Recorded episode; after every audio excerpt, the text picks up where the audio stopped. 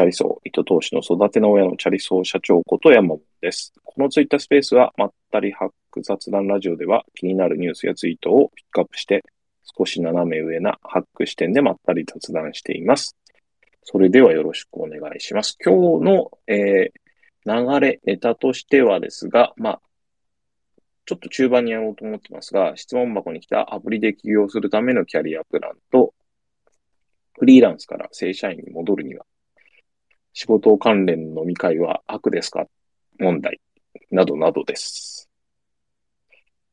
まず一つ目は、IT 菩薩モローさんのツイートです。フリーランスでの活動に飽きたっていう、えー、人たちは少なくありませんが、経験年数は長くないものの、スキルに自信ある人は、最初は業務委託で、えー、半年から1ヶ月ぐらい参画して、企業側からの評価が高ければ正社員へ切り替わるというのをお勧めしますと。実際に仕事でパフォーマンスが出せると分かれば年収も交渉しやすいです。これはまああるでしょうね。で、なんでこれが成り立つかっていうと、ちょっとこの会社側の視点でいくと、やっぱ会社で怖いのは、地雷を引きたくないというところと、地雷を引いた時のダメージが高いっていうのがやっぱ怖いと思ってます。で、特に言えるのは地雷、なんて言うんでしょうね。普通に新卒だって地雷がいっぱいいると思うんですけれども、あとは、やっぱり採用の人たちって、その、あんまり現場のことも分かってないし、まあ、取った後にきちんと活動して成果が出てるかどうかではなくて、やっぱり入社した直後に分かりやすく辞めたりとか、分かりやすく現場からクレームつくの嫌がるんで、レールから外れてる人を採用するのは嫌がるんですよね。やっぱりレールから外れていると地雷がいそうっていうのをすごいこだわ怖がるんじゃないのかなと思ってます。で、レールから外れてるってどういう人かっていうと、例えば20代、30代が多い会社に50代、60代の人を取ると。で、その人が実際本当に使えるか使えないかをみんな気にしてるわけじゃなくって、そういうレールから今までの採用の路線から違う人を取って、地雷だった時に自分が責任取らされるのが嫌だとか、そういうのがあると思うんですよね。特にあとはフリーランスやってる。フリーランスやってたことってことは会社に馴染むのかしらみたいな、まあ、懸念事項が出てきちゃって、だったら採用していくのやめときましょうってなりがちだなと思います。これなんとなくすっげえわかります。あともう一つは、当然フリーランスでやってたってことは、基本ある程度単価が高めになると思うんで、単価が高い人が地雷だった時はダメージでかいと思うんですよね。会社側としては。なので、まあ、これ、モローさんがおっしゃるように、フリーランスから提案してみて、この人がきちんとチームとして仕事ができそうだ。あとは単価と見合った十分な仕事ができるというのをフリーランスの時にきちんと見せてしまうっていうのはすごい大事で、で、そうなると、えー、なんかのこう、な、仮に飲み会でもいいし、ちょっとしたお話ししてるときに、いや、もしかしたら今回契約3ヶ月でいただいてますけど、実はその3ヶ月後から先の契約延長できるかどうかわかんなくて、実は正社員採用の転職活動も考えてますみたいなことを漏らせば、向こうからうちで働いたりとか逆にできませんかみたいな声がかかる可能性もあると思うんで、ありかなと思いますし、まあ、最初から、えー、そういうの狙いでフリーランスで働くっていうのもありかもしれないですね。まあ、やっぱり会社にとって怖いのと、本当こう、地雷な人多いんで、この地雷な人多い時に雇用してしまうとなかなか対応が難しいんで、逆にそもそもフリーランスで1ヶ月働いてみてよかったら正社員っていうのは本来はお互いはウィンウィンだとは思いますが、えー、それを最初からわざと意図的に会社側がやってると違法に近いので難しいところですね。なので副業多いんじゃないかと思うんですよね。えー、本業がありつつ、副業で、えー、何社か手伝ってみて、自分もいいなと思った会社、で、会社側も、あ、いいなと思ってくれた会社に、もし、えー、ポジションがあるんだったら転職するっていうのはウィンウィンじゃないかなと思います。だって考えてみたらよく採用って結婚活動、結婚活動、婚活に例えられると思うんですけれども、いきなり、えー、結婚する人っていないじゃないですか。まずは、ちょっとお茶してみてとか、まずはデート1回2回行ってみてとか、そこで、あ、これいけるなってなってから結婚だと思って、本来は採用もそういう方がいいと思うんですよね。と思います。次です。モーローさん。エンジニアが自社で年収アップの交渉することは積極的にやった方がいいです。そもそもどういう人が評価、評価されるのかは事前に情報収集した方が良いです。でさらに、そもそも年収を上げようにも難しい企業が一定数あるため、そのような企業だと分かったら早めに転職するのも一つのやり方です。そうですよね。そもそも給与の決定アルゴリズムって、市場の相場、えー、その会社が、えー、事業をしてる、もしくはその会社が雇用しようとしてる人材を取り巻く市場でのその給与相場と、さらには社内の相場感から決まるもので、そんなに綺麗に公平公正に、えー、目標設定に対して成果がきちんと出たということが評価されて、昇給がなされるわけでは実は必ずしもないというか、本質的にはそうではないと思うんですよね。どんなに評価されてようが、市場の相場や社内の相場と違ったら、1円も昇給はされないので、昇給に対してどちらかというと評価っていうのは、昇給させるとか昇給させないとか、そこに対して本来はどちらかというと相場で決まってるんだけど、相場で決まってるっていうと元も子もないので、えー、評価で決まってるということで公平感、公正感を取ろうとしていたりとか、まあ、ちょっと安易なのだと、その評価と昇給を連動させることで、従業員に、えー、自走させたいとか、やらせたいことをやらせたい。まあ、やらせなきゃいけないことを最後までやらせきりたいみたいなところがあるのかなと思ってます。なので、そもそも実は昇給するって難しいことだと思うんですよね。それはなんでかっていうと、評価するってことはすごく難しいわけですよ。昇給するぐらい、大きな昇給を実現するぐらい、すげえいい評価を取るってことはすごいそもそも難しい。で、さらには社内相場のバランスというか、これ単純に相場の中でどの位置にいるっていうわけだけではなくて、昇給こんな額してるやつ他にいないのになぜあいつだけあんなに昇給したのみたいな、やっぱ嫉妬が絡んでしまうんで、昇給ってそもそも難しいと思うんですよね。で、さらに評価って、えー、きちんとその評価って逆に社長とか事業責任者が、えー、鉛筆なめなめしながら、えー、独断と偏見で相場を見ながらエイヤーで決めてる場合はまだしも、これを真面目に仕組み化しちゃうと、やっぱり会社の評価制度ってほとんど減点評価になりやすくって、まあ、仮に加点要素があったとしても、大幅加点って難しいんですよね。仕組み化されてしまうと。で、さらにはなんか創業評価、どっか一点突き抜けて、えー、いい評価を取るというよりは、なんか結局、評価項目が総合的に準備されていて、まあ、コミュニケーション能力、技術能力とか、もういろんなもの、チームワークとかいろんなものが多分五角形評価みたいになりがちだし、でそうなっていくと、その中で、えー、きなり年間100万昇給するような評価っていうのは、評価する側はつけられないんですよね。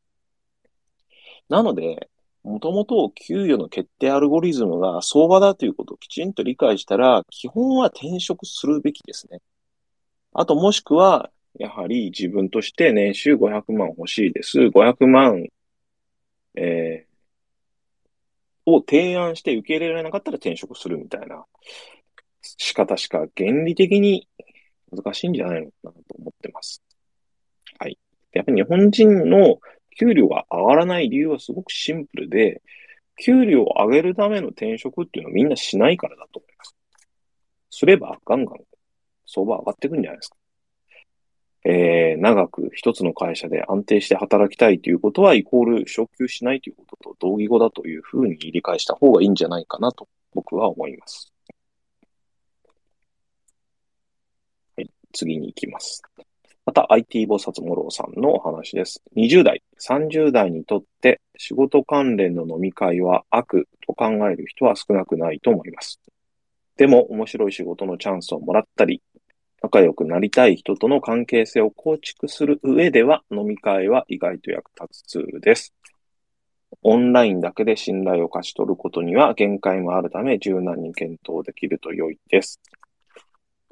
えー、これに対しての僕のこの見解は、飲み会は上司や経営者にとって最も不利で、逆に部下にとっては上司や経営者の心の隙間に入って有利な条件を引き出す武器になるので、僕は自分のチームでは、えー、飲み会は上司や経営者は自ら開かないし、開くべきじゃないと思ってます。なぜかというと、上司や経営者が部下にハックされるからです。で僕逆にですけども、自分が、えー、外のチームでプロジェクトするんだったら飲み会とか全然ウェルカムできます。なぜかというと、そこのプロジェクトのプロジェクトオーナーの心の隙間に入りやすいし、信頼を勝ち得やすいからです。つまりですけど、僕は全然別に仕事関連の飲み会に若い人たちが行きたくないというふうに考えるのは全然いいと思います。まあ、ただですけども、チャンスはなくなりますよね。その現状の自分の、えー、努力した結果の成果で全て測られてしまうので、ラッキーは起きない。すごく冷静にシビアな評価しかされないという結果になると思います。で、それで良ければ全然それでいいと思いますし、で、逆にそういうチームで上司とガンガン飲みに行くとか、先輩とガンガン飲みに行くとかっていうような人がいたら、その人に全て信頼かっさわれられて、いい条件は全部持ってかれちゃうと思うので、仕事関連の飲み会は悪って考える人は、え仕事では成功しない可能性はむちゃくちゃ高いという自覚は持った方がいいです。で、逆に言うと上司からするとあんまり部下と飲むことにメリットはなくって、そうやって心の隙間に入られて、本来、えチャンスを与えるべき人じゃない人にチャンスを与えてしまったりとか、本来大した、え成果を出していないのにもかかわらず、そういう人の言葉を重用してしまったりするので、僕は積極的に飲みたくないです。部下や、えー、部下とは。やっぱりブレちゃいますからね、飲むと。僕自分のルールとして決めていて、一緒に仕事をする前は友達的にお酒飲んだりご飯を食べに行ってたとしても、プロジェクトにジョインしてもらったら、そこから僕は一緒にご飯を食べに行ったり飲みに行ったりはしません。まあ、辞めた後はまた別ですけれども、辞める前だったら絶対行きません。これは結構徹底してます、最近。はい、次です。次、自分のツイートです。これはいつやったのかな？あ、ちょっと前ですね。世の中のことは大体やるかやらないかです。で、こう言うと、まあ結構言う人いるんですけど、生存者バイアスだと言い訳する人がいます。今日、誰かのツイートにもこんな感じのこと言ってる人いたんですよ。成功者の話なんて、全然統計的な裏付けがあるわけじゃないんだから、統計的に裏付けがあったり、きちんとしたそれを踏まえてエビデンスがあるんだったらやってもいいけれども、あんなの全部生存者バイアスに違いない、成功者バイアスに違いないと言っていたんですね。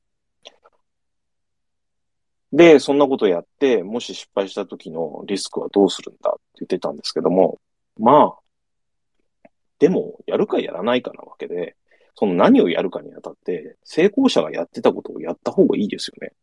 成功者がやってないことをやらない理由ってあんまないですよね。で、結局、こう、生存者バイアスだ、生存者バイアスだっていう人に、こう、共通してるのは、じゃあ何やってんですかって言うと、何もやってないんですよね。やった結果、失敗したら嫌だ、みたいなこと言ってるんですけれども、やらないリスクについて考えた方がええんじゃないかなと思います。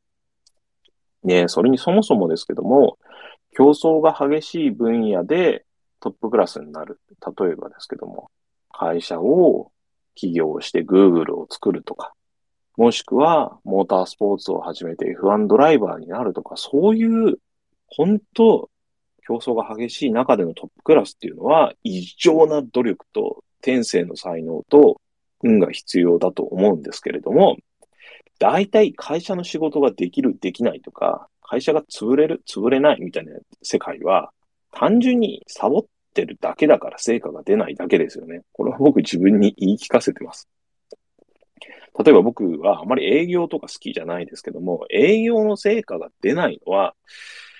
まあ、例えば、なんて言うんでしょう。本当にスタートアップ的なことを除くと、まあ、基本的には営業してないからですよね。やってないからなんですよ。っていう視点むちゃくちゃ大事だと思ってます。僕はあとその生存者バイアスっていう話についてすごく言いたいのは、確かにおっしゃる通り、成功と成功者の発言、もしくは成功者の過去の行動には因果関係は厳密にはないです。これは間違いないですよ。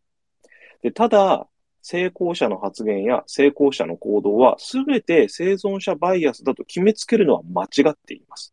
これは間違っていて、成功者のやった行動が全て生存者バイアスだと決めつける行為こそ負け犬バイアスだと僕は思うんですよね。で、すごく大事なことは世の中そもそも社会もそうだし、かえ、まあ仕事とかもそうだと思うんですけども、因果関係が厳密に、えー、統計とかエビデンスで決めつけられるものってないわけですよ。ほとんどないと思いますよ。なので、それだったらトレースした方がいいですね。成功してる人がやってることをきちんとトレースした方がいいと思うのと、もうもう一つ僕思うのは、成功してる人をトレースするにあたって、スティーブ・ジョブズとか、ビル・ゲイツをトレースしない方が僕はいいなと思ってるんですよ。なんでかっていうと、ビル・ゲイツとかスティーブ・ジョブズの話こそ、上流されすぎてるというか、その伝記を書いた人とか、メディアの人たちに、こう、面白おかしくうまく切り取られすぎちゃっていて、結構こう、これはあんまりトレースしても良くない、綺麗事になっちゃってるなと思ってて、それよりは成功してる人の近くにいて、成功してる人たちがいっぱいいるコミュニティのそばにいて、その人たち現実的に目の前でやってることを見ながらトレースした方がいいなと僕は思ってます。例えばですけど、これって、すっげえ思うのは、ヒカキンさんっていうむちゃくちゃ有名な YouTuber さんいると思うんですけれども、ヒカキンさんの周りには、その、当然、お兄さんのセイキンさんがいたりとか、幼馴染のマスオさんっていう YouTuber がいたりとか、実はヒカキンさんの初期の頃仲良かった人たちっていうのは、もともとヒカキンさんと仲良くて、多分ヒカキンさんがやってるのを見ながら、こうトレースしてった面もすごいあると思うんですよね。なので、こう、成功者の話を生存者バイアスだって決めつけるのは避けた方がいいです。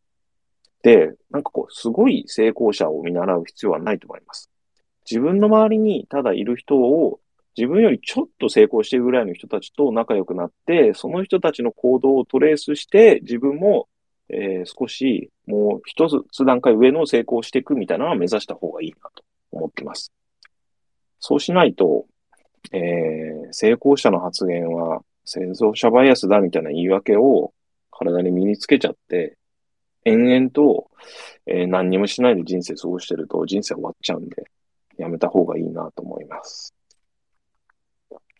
次は Yahoo ニュースです。Yahoo ニュースでこんな記事がありました。空気を気にしすぎて意見が言えない人が発言できるようになるにはっていう話です。これ、僕こういう話に対してはいつも基本的なスタンスは、こんなの言うか言わないか問題でしょと。そのいちいち性格の問題とか、環境の問題にすんのどうなんすかと。言うか言わないかは、本当言うか言わないかの問題じゃないか。と思うんですよ。それなのに、怖いとか、なんかこう空気が気になる。これもうめっちゃいいわけだなと思うんですよ。で、これは自分に対してはそう思います。常に自分に対して思うのは、言いづらいとか、いや、みたいな話は単純に自分の問題だと思ってるんで、言うか言わないか問題だから、言いたい、言うべきだと思うなら言うしかない。言えないんだったら、ちょっと酔っ払ってでもいいから、えー、LINE で、えー、ストレートに伝えるみたいな。その面と向かっていうのが難しいんだったら、ストレートに伝えるとか、面と向かっていうのも言いづらいんだったら、きちんと事前にスクリプト作って何回も練習して言うとか、言えばいいだけの問題だと思います。ただ、逆もあって、これをマネージャーとか経営者が部下に言ったり、会社で言っちゃ絶対ダメですよね。いや、やっぱり、こう、なんて言うんでしょう。僕、会社ですっげえ重要だと思うのは、とにかく言い訳させてあげるのがむちゃくちゃ重要だと僕は思ってます。あともう一つ、これ組み合わせなきゃいけなくって、僕よく言い訳が重要だって言うと、え、そんなの社員とか部下が言い訳だらけになったら、もう事業が進まないじゃん、みたいなこと言う経営者いるんですけども、これ二つにやっぱりきちんと切り分けるべきだと思ってるんですよ。で、任せた仕事については、終わったか終わってないかをきちんと丸か×かで判断できるような仕事の任せ方を常にする。で、報告ももう余計な言葉はいらないから、終わったか終わんなかったかだけ教えてもらう。これがむちゃくちゃ大事だと思ってます。こう、開発のマネジメントが下手くそな人って多いのは、えー、日々の報告が進捗80%ですとか、そういうなんかプロセスをむちゃくちゃ報告させるんですよ。でも本来報告させるべきことは、まあ、例えばプログラミングシステム開発だとしたら、一周っていうチケットを切って、そのチケットの、えー、必要な作業が終わったか終わらなかったかだけ教えてもらえばなくって、罰だった場合に80%とか90%とかそういう話はもう一切言わないでもらった方が僕はよくって、終わらなかったら罰にしてくださいっていうのを基本いつも言ってます。もう三角とか絶対なし。丸か丸じゃないか。で、そういう形で仕事の成果に関しては、誰がどう見ても、えー、分かりやすく、えーえー、終わったか終わってないかがぶれない。実はこういう残券があるみたいなことが絶対ないように分かりやすくする反面、それ以外のことに関しては、とにかく好きなだけ好きな言い訳をしてもらうっていうのを徹底してます。だから、例えば空気が気にしすぎて意見が言えないですでも、えー、社長が怖くて意見が言えないですでも、もう全然そういうことに対して文句言わないで、あ、そうなんだっていうのを全部受け入れてあげることですよね。空気が気にしすぎて意見が言えないんだったら、じゃあ俺だけに言ってくれればいいから、それ会社で取り入れるって、でもいいし、えー、いちいち電話で言うのが難しいんだったら、分かったと電話で言うのが難しいんだったら、 Slack で書いてくれればいいから、にするし、 Slack で書けないっていうんだったら、じゃあ一旦まずは、えー、 Zoom とか、 Slack のハドルでお話ししましょうと、そこで思ったことまとまっていなくていいから全部言って、その5分なら5分、10分なら10分時間取るんで、もう好きなだけまとまってなくていいんで言ってって、こっちでまとめるからと。で、まとめたことを、えー、それが自分の思ってることと合ってるんだったら、じゃあそれを Slack に投稿してっていう形で、えー、指示したりします。なので、これ、自分の問題として捉えるときは、すべてのことが世の中やるかやらないかだと思ってます。で、やらないやつはどうにもなんないと思うし、やりか、やってやって、やった積み重ねの先に成功があるんだと思ってます。で、今度は逆に人をマネージメントする側に回ったときは全く真逆で、基本的には部下であれば、すべての言い訳を好きなだけ、えー、させてあげるっていうのはむっちゃ大事だなと思ってます。はい。言い訳を聞かないと、新たな言い訳が生まれちゃうんですよ。うちの社長は話を何も聞いてくれない。うちの社長は、えー、状況を何も分かってない。うちの社長は、えー、相談に乗ってくれない。うちの社長は怖い。みたいな、新たな言い訳が生まれるんで、えー、言い訳はすべていい意味で潰してあげる。すべて好きなだけ言わせてあげて絶対怒らない。気持ちよく聞いてあげるっていうのがむちゃくちゃ大事だと思ってます。はい。次は質問箱で質問をいただいたので、それにお答えしたいと思います。質問箱は誰からいただいたのかわからないんですが、質問ありがとうございます。で質問内容はなんですけれども、今後のキャリア形成についてということで、えー、ありがたい話です。で、どういうお仕事を今までされてきたのかの前に、一応聞きたいこととして僕の理解はいつかアプリやウェブサービスを自分で構築してリリースしたいで、それが夢です。で、これはまあ僕は起業なのか、まあ、副業でお金をきちんとそういうアプリやウェブサービスで稼げるようになりたい、みたいなところまで行きたいという話なんだろうなと思ってます。で、現状は、えー、セキュリティエンジニアを10年やってきました。で、その後は、えー、これちょっと面白いんですけれども、広告代理店に転職して、アフリエイト事業の責任者、まあ、小規模なチームなんで、事業責任者イコール担当者みたいな感じらしいんですが、3年間やられてきましたと。で、現在は、えー、派遣の SE をやっているんですが、転職活動をしたいです。ね、これまで転職は誤解しています。で、転職した当時はいずれも今の自分のままでは今後通用しなくなるという焦燥感があって転職してしまいました。で、常に勉強してきてますと。で、プロフェッショナルには届かないのかなと。で実務レベルに至るまでハードルが足りないんじゃないかと。えー、ハードルが足りないとか、ハードルを超えられてないんじゃないかなと思ってて、そういう業務に身を置いて吸収したいなと思って転職してきたということです。で、現状は、えー、代理店の総合職を終えて、自分の実力にも自信が持てるようになったので、夢である、いつかアプリやウェブサービスを自分で構築してリリースしたいと。で、そのためには、ウェブ、オープン系のフルスタックエンジニアになるのがいいんじゃないかというふうに考えていらっしゃるということです。で、これに対してどうしたらいいですかということで、えー、今まで他のエージェントさんに、えー、相談したときに言われたことは、はい。こなんかこういうふうに言われたらしいですね。えー、セキュリティエンジニアの経歴を活かして、給料をできるだけ上げて転職して、夢やプライベートで取り組みましょう。実務レベルまで引き上げた後に検討します。検討したらどうですか？オープン系なら〇〇という言語が今後伸びるから、集中的に学んだらフリーの高単価の案件を獲得とし獲得してフリーランスとしてやったらどうですか？ということですが、これは僕が今まで起業して成功してきた人、で、起業って言っても、えー、スタートアップを起業して、VC から、えー、お金を入れてもらってみたいな感じではなく、えー、そこそこの規模でいいから、えきちんとお金が稼げて生活ができて、できれば、成長して人が入れられてみたいな感じで、スモールビジネスに近い感じのイメージでの起業という形なんですけれども、僕はこの他のエ、えー、エージェントさんがおっしゃってる二つの方を全然、うん、どうかなと思います。僕の答えはこっちですね。ストレスなく成果が出せて時間を捻出できる企業に行って、え、副業からやった方がいいんじゃないですかっていうのが僕のスタンスです。どうしてかっていうと、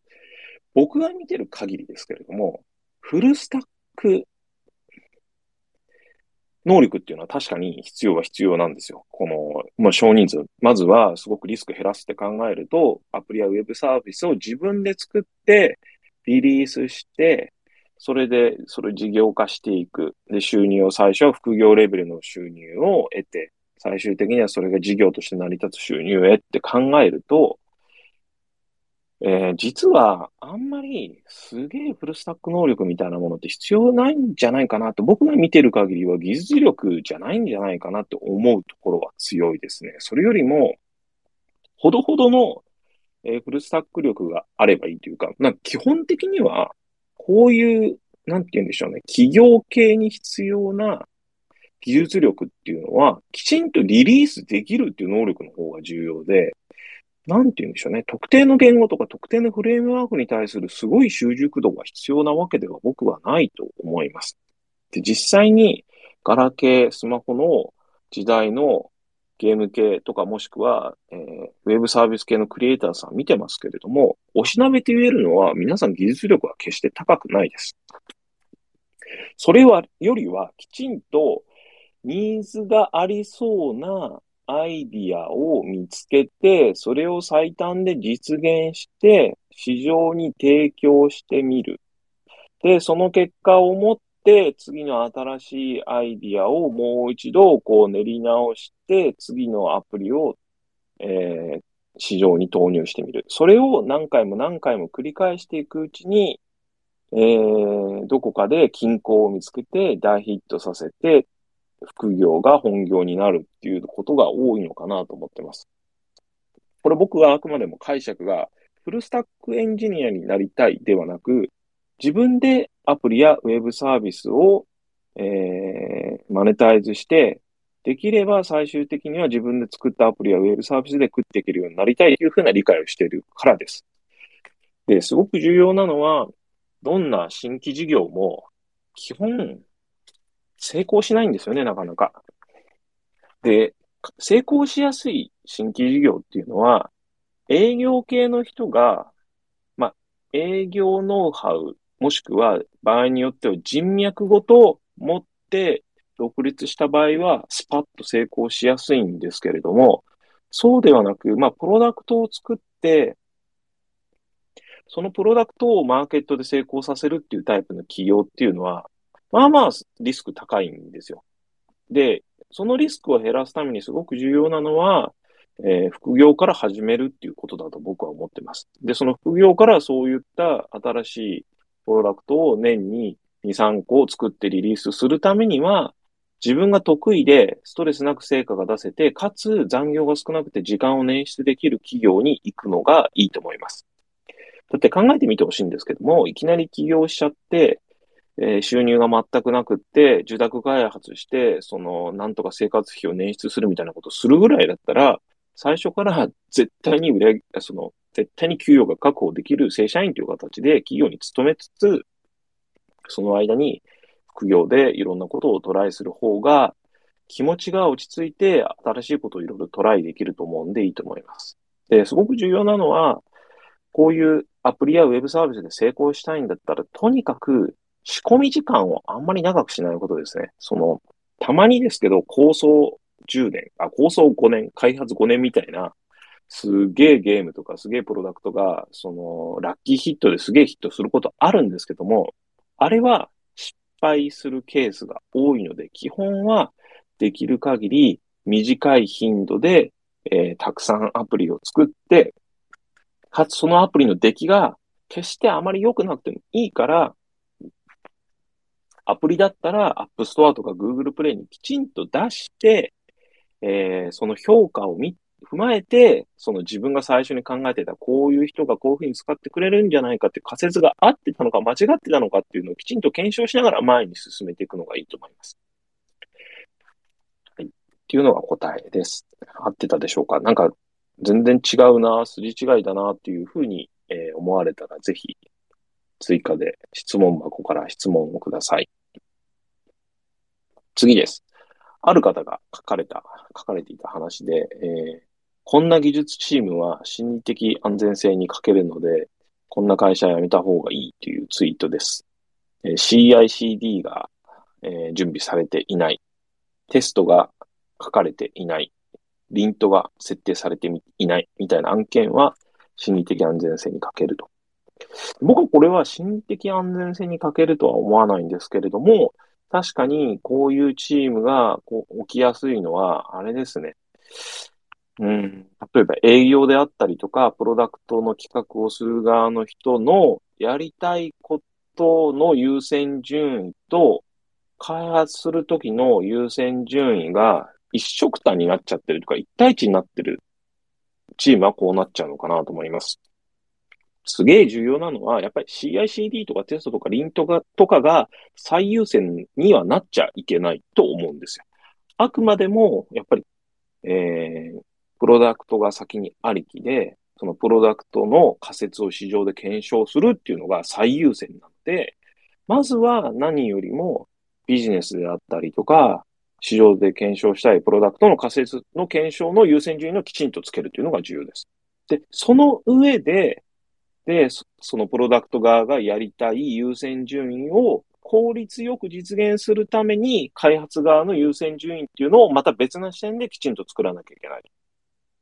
特に CICD みたいなもので言うと、毎回毎回手で、えー、例えばディプロイして、えー、システムをリリースするみたいな作業が一日何回もあって、で、そこでトラブっちゃったりとか、誰か一握りの、えー、リードエンジニアがいないとリリースできないみたいな状況があって生産性が落ちちゃうんだったら、全然意味がないんで、そのプロダクトのチームがやりたいことを、その1ヶ月の間で生産性高く実現するためには、今週最初の1日2日は、このレベルまでの CICD を準備しようみたいなものは、開発チームのリーダーがきちんと作らなきゃいけないと思ってます。で、これは僕は心理的安全性が問題じゃなくて、そのプロダクトの優先順位と開発の優先順位っていう、その両方をきちんと両立するっていう構造を理解できてない技術チームのリーダーが原因なのかなと思ってます。例えば CICD を設定するために1ヶ月かかりますって言ったら、それは、えー、それをプロダクトのチームの、えー、責任者に言ったら、え、そんなことやってないで、今プロダクトはこれを仮説検証したいので、そういうリファクタリングとか CICD とかテストとかやめてくれって言われるに決まってるじゃないですか。だから、そのダメな技術リーダーって、こういう CICD とかテストとかリントとかリファクタリングみたいな、えー、技術的な重要度は高いけれども、プロダクトに関係ないようなタスクを、プロダクトチームのマネージャーとかにお伺い立てがちなんですよね。で、なんでお伺い立てちゃうかっていうと、こういうことだと思うんですよ。プロダクトチームの生産性とか、プロダクトチームがやらなきゃいけない納期とかを吹っ飛ばそうとして、CICD のために今月1ヶ月時間くださいみたいなことを要求してしまうと。そうしたら、プロダクトチームは当然のことながらやめてくれってなっちゃうことが多いと思うんで、基本的には、こういう CICD とかテストとかリントのような技術的に重要度が高いけれども、ビジネス的には、えー、重要度も緊急度もいまいち意味がわかんないタスクに関しては、開発チームの外に出すべきタスクじゃないと思います。その、逆に言うと1ヶ月っていうスパンの中で、プロダクトチームが求めている、その必要な機能がきちんと提供するために、裏側でそういう開発系の、え、重要度が高いタスクを、え、こっそり、こっそりって言い方変だと思うんですけれども、自分たちが、その、ちんとこなせばいいんじゃないのかなと思います。あと言えるのは CICD を言い訳に納期を守らないみたいなことがあってはいけないわけですよ。逆じゃないですか。本来 CICD にしても、してもテストにしても、リントにしても、品質や生産性を上げるための仕事なんで、なぜそれが起きることで、プロダクト側の納期が遅れたり、プロダクトが求めている機能を実装する生産性が落ちるんだって話になっちゃうんで、そもそも、本来、プロダクト側が求めている生産性が高まるんだったら、いちいちそのことをお伺い立てずにきちんと技術部の中で処理して、そういう作業をやればいいんだろうと僕は思ってます。はい。あとは、CICD にしてもテストやリントにしても、完璧なものを求めるんではなくて、現状のプロダクトとかシステムのレベル感に合わせて育てていくものだと思ってるんで、いきなり最初から俺が考える最強のモダンな完璧な CICD テスト、リントみたいなことをやろうとするとハマるんで、えー、育てていくっていう視点が重要だというふうに思ってます。はい。次です。次のツイートは結構ナイーブなツイートなんですが、こういうツイートをされている方がいました。もともと防犯というのは、ごく少数の犯罪者から身を守るために犯罪とは縁のない大多数の人々までも排除せざるを得ない構造になっているわけで、そこで人権がとか差別反対とか叫び出すと、防犯という概念自体を否定してしまうことになるという恐ろしいツイートを見かけました。これ僕、えー、リモートワーク、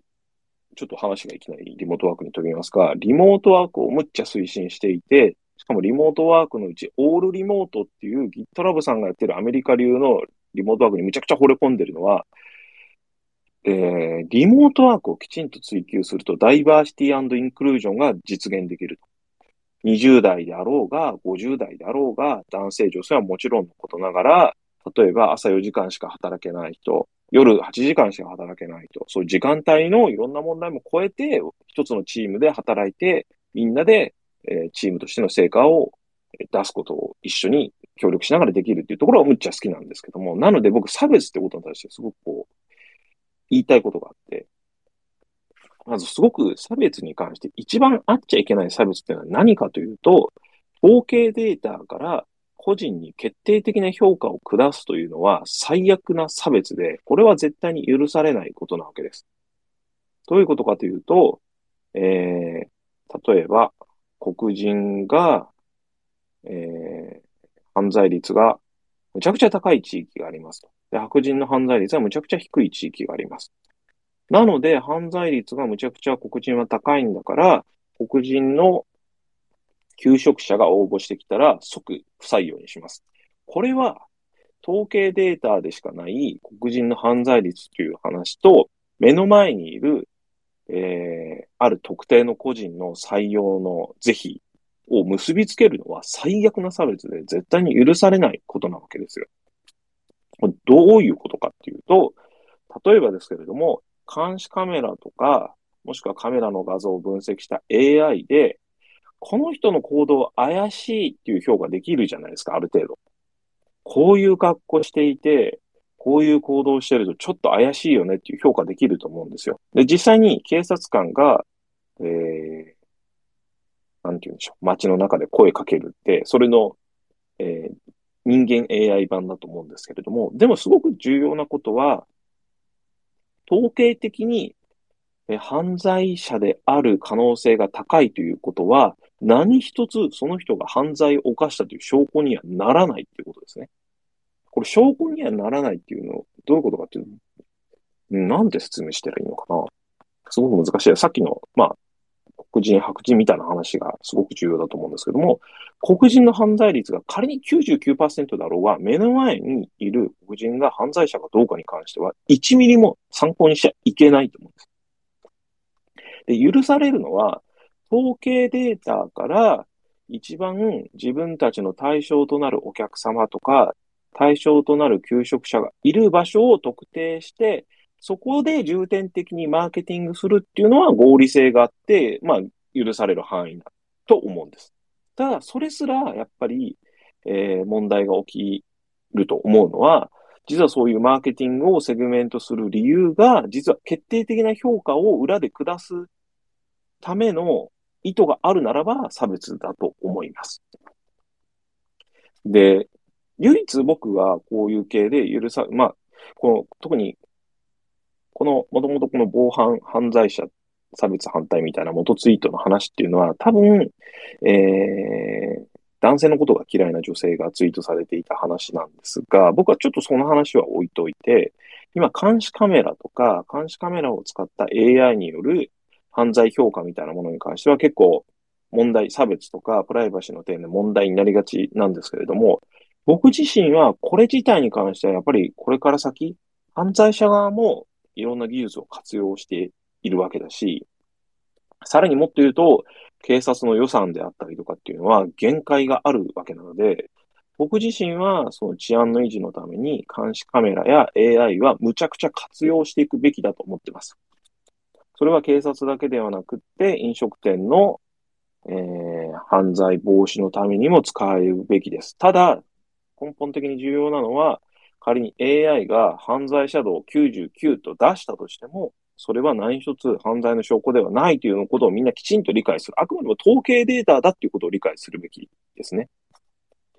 じゃあどういう形で使われるべきかっていうと、限られた資源の有効配置のためには、その犯罪者道みたいなのが使われるべきだと思います。例えば、えー、飲食店。飲食店だとあんまり必要ないか。じゃ仮にディスカウントストアですごい広いディスカウントストアがあります。で、警備員が一人しか配置されてません。その警備員をどこに配置すべきかに関しては、カメラでチェックして、今はちょっと、えー、例えばですけれども、電化製品コーナーの、えー、冷蔵庫の前のところがちょっとアラートが上がってるんだったら、警備員がそこに行ってみて、目視でチェックしてみる。みたいな形の使われ方は絶対されるべきです。そうじゃないと、えー、一人の警備員が大規模な店舗の中を全部、えー、見ることはできないわけですし、じゃあすべての売り場を見るために、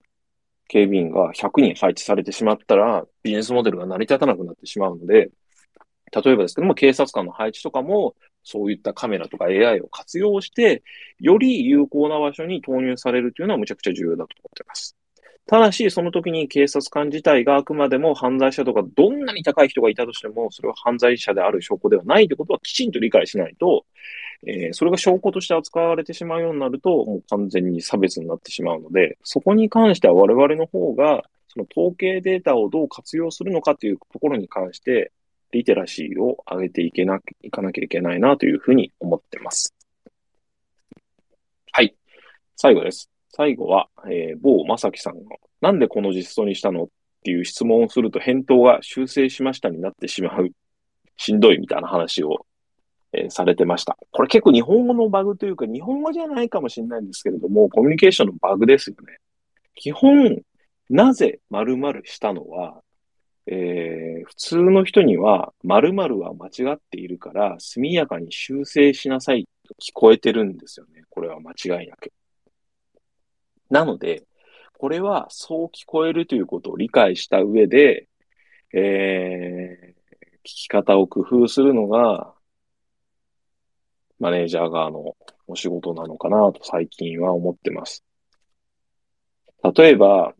えー、なんだかよくわかんない報告してきた人によくわからないから説明してとか、どういうことなのみたいな聞き方すると、これも結局、〇〇は間違ってるから速やかに修正しなさいと同じような温度感で聞こえてしまうんですよ。なので、そういう場合も報告がむっちゃわけわかんない時も、ああ、頑張ってくれたね、ありがとう。もうちょっと詳しく知りたいんで、もうちょっと詳しく教えて、みたいな、こう、前向きな言い方をやっぱりしないといけないなと思ってます。で、こういうのって、えー、結構テンプレだと思ってるので、僕は自分の iPhone のメモ帳に、質問テンプレ集みたいなのを作ったりとか、書き換えテンプレ集みたいなのを作って、それでいろいろと工夫したりしてるときはあります。よくありがちだと思うんですよ。この書き換えで言うと、よくあるのが、すみませんっていうよりはありがとうって言った方がいいですみたいなのもよくあると思うんですけども、これ僕、もうさらに置き換えると、実はありがとうは、あんまり良くないなと思ってて、まあ悪くはないんですよ。すみませんっていうよりは、すみませんって本当言われると悪いことしてる気持ちになっちゃうんで、ありがとうの方がいいんですけども、ありがとうもあんまりありがとう、ありがとう言ってると、あれなんかすごいしてやってる感に相手がなっちゃうんで、ありがとうよりは、例えばそ掃除を仮に子供がしてくれたとしたら、ありがとうもいいと思うんですけども、ありがとうを多用するよりは、うわ、めっちゃピッカピカに綺麗になってるね、みたいな、現状を、こう、認めてあげる。努力した結果の結努力と結果の部分を事実としてフィードバックするっていうスタイルの方が、僕は効果的なんじゃないのかなというふうに思ってます。ありがとう言っちゃうと、こっちがありがとう言ってもらうために頑張り始めちゃうんで、そうではなくて、あくまでも頑張った結果、こんなに綺麗になってるね、素晴らしいねっていう状態を共有するっていう方が、えー、効果が継続的だなと思ってます。あと、ネガティブな書き換えっていうのも結構工夫した方がよくって、どういうことかっていうと、まあ、言っちゃいけない言葉ですけど、本当にふざけた報告とかふざけた行動、仕事をしてくる部下っているじゃないですか。でそういうのに本音だと死ねばいいのにって思っちゃう、思っちゃうことあると思うんですけども、これ絶対今言っちゃいけない言葉だと思うんですけども、これ昔、えー、ある本で見かけたんですけども、死ねばいいのにって言いたくなったら、目が死んだ魚みたいだけど大丈夫って置き換えるっていうのをある本で見かけて、これむっちゃ面白いなと思って、10年前ぐらいの話なんですけども、会社の中で毎日毎日捕まえて、社員捕まえて、めっちゃ目が死んだみたいで、魚みたいだけど大丈夫みたいにあえて言って、ちょっとギャグで使ってた時期があります。なんで、まあ、死ねばいいのにぐらいみたいに腹が立った時に、目が死んだ魚みたいだけど大丈夫が、ちょっと嫌みったらしい言い方で、ちょっとパワハラにならないギリギリだとすると、もう一つさらに置き換えたパターンとしては、本当にこいつふざけんなよって思った時に、こう、いい、えー、フィードバックとしては、最近頑張ってるねっていうのが僕はいいフィードバックだなと思ってます。多分ですけど、お前ふざけんなよ、このアウトプットってこっちが思った時っていうのは、部下は部下なりにすげえ頑張ってる時なんで、まあ、上司側の置き換え言葉としては、最近頑張ってるね、かなと思ってます。まあ、つまり頑張ってるねまあでも結果は出てないよねっていう。お前が、お前の結果は認められないよっていう置き換え言葉かなと僕は思ってます。で、こういう置き換え言葉、多分全部我慢するって結構難しいと思うんですよ。本当死ねばいいのにと思ってる時に全くフィードバックしないっていうのも難しいし、全くフィードバックしないで黙ってると、これは怒ってるのかなっていう誤解を招くんで、うまくえー、相手が、えー、ストレスを感じない置き換え言葉を自分なりに見つけてハックしていくのがおすすめです。はい。それでは、えー、このツイッタースペースですが、まったりハック雑談ラジオは、チャリソー糸通しの育ての親のチャリソー社長ヤマモンが気になるニュースやツイートをピックアップして、少し斜め上なハック視点でまったり雑談をしています。ツイッターのプロフィール欄に次回のスペース予定を公開しています。ぜひヤマモンのツイッターアカウントのフォローをしてください。ツイッタースペースだけではなく、YouTube ライブもやっていきたいと思ってるんで、質問をガンガン投げていただけると助かります。えー、有料職業紹介の免許を取りましたんで、えー、採用とか転職に関する質問もガンガンいただけると嬉しいです。それでは今日も聞いていただきありがとうございました。ではまたよろしくお願いします。